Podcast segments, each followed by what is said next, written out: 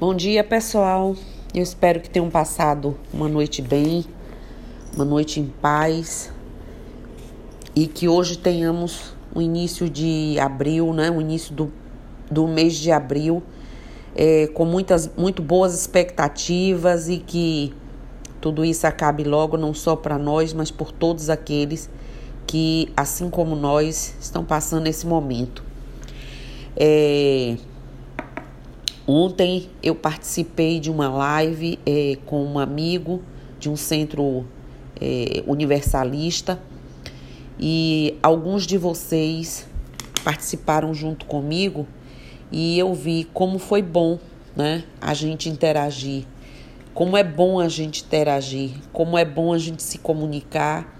E aqui venho reiterar que nós possamos fazer isso que vocês façam isso uns com os outros, que vocês busquem conversar uns com os outros o máximo possível, porque hoje é o que nós temos: é a comunicação, é a oração, é a reflexão, né? São os planos que nós estamos fazendo, sim, porque tudo na nossa vida é planejado, e a fé, essa coisa que eu chamo de uma escolha, né? Para mim, fé é uma escolha, uma boa escolha.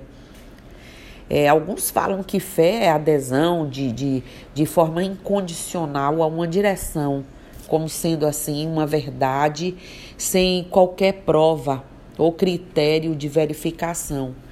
Mas a, a verdade é que a fé, hoje, inclusive com a espiritualidade de nossa religião, não é assim. É, é, uma verdade sem qualquer provas ou critério de verificação. Temos hoje a condição de ter sim critério de verificação e ser uma escolha. Porque para nós então médiums, aonde temos a oportunidade de ter a sensibilidade, ter, termos faculdades mediúnicas que nos promovam a condição de ouvir, de sentir, é, de várias delas de nos trazer é, informações e condições diversas. Então eu acho que a fé sim, uma boa escolha, que a religião que qualquer um, qualquer pessoa escolha, qualquer caminho, deve ser aquele caminho que você sinta aquele abraço aconchegante, que você sinta como se você estivesse realmente sendo acolhido. Aqui é meu lugar, tipo assim, sabe? Uma coisa que porque o, o triunfo da fé nos, nos momentos de crise é muito importante. E nós estamos passando uma crise grande. Então, esse triunfo tem que ser verdadeiro. Né? A gente precisa estar tá com isso muito bom. E isso traz acalento para o nosso peito, para o nosso coração. E por falar em coração, Veja se vocês aí, gente, não economiza amor nem gentileza. Não façam economia disso. Isso pode gastar, que não vai faltar. A gente está economizando tudo, dinheiro, a gente está economizando comida, mas amor não economizem, porque isso não falta, viu? Porque, e assim, quem se dedica a amor não tem tempo nem disposição para jogar praga, para falar mal de ninguém, para ir só para rede social, buscar notícia ruim, coisas ruins. E quanto mais coisas boas, quanto mais pensamentos bons, quanto mais nós olhamos o outro, a nós mesmos, quanto mais fazemos uma autoavaliação, uma autoanálise é, de nós, buscando isso aqui eu posso melhorar, aquilo, a gente está ganhando tempo a gente está ganhando um precioso tempo. Né? Precisamos contagiar todos com palavras e ações de fé, sorriso e bondade. Precisamos trazer essa verdade para a nossa vida. Né?